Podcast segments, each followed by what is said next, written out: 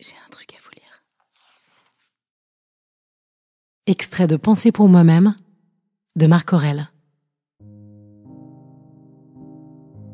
Dès l'aurore, dis-toi par avance, je rencontrerai un indiscret, un ingrat, un insolent, un fourbe, un envieux, un associable.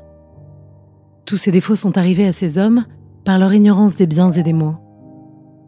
Pour moi, ayant jugé que la nature du bien est le beau, que celle du mal est le laid, et que la nature du coupable lui-même est d'être mon parent, non par la communauté du sang ou même d'une semence, mais par celle de l'intelligence et d'une même parcelle de la divinité, je ne puis éprouver du dommage de la part d'aucun d'eux, car aucun d'eux ne peut me couvrir de laideur.